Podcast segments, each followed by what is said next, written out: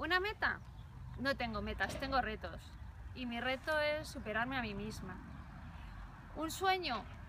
Mi sueño sería ver mi novela en el cine, verme en la Gran Vía de Madrid.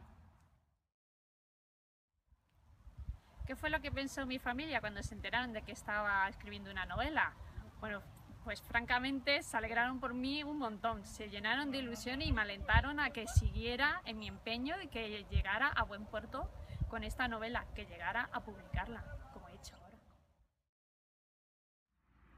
Decidí escribir una novela porque después de leer y enamorarme del tiempo entre costuras, leí 50 sombras de Grey y entonces me dije a mí misma, yo puedo escribir una novela mejor, con más sentimientos. Un libro que no me cansaría nunca de leer, os va a sorprender. Ivanhoe, de Waterloo. ¿Qué representó para mí escribir? Pues descubrir una faceta de mí que yo desconocía. ¿Qué ha supuesto para mí publicar El despertar de Volvoreta? La culminación de un reto personal. Lo que les aconsejo a los escritores que empiezan es que persigan sus sueños y que nunca los abandonen.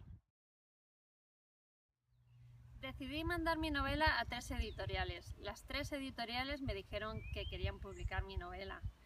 Me decidí por la que hoy me representan, por su trato, por su forma de trabajar, por su personal, por su trato directo conmigo y por sus buenos consejos.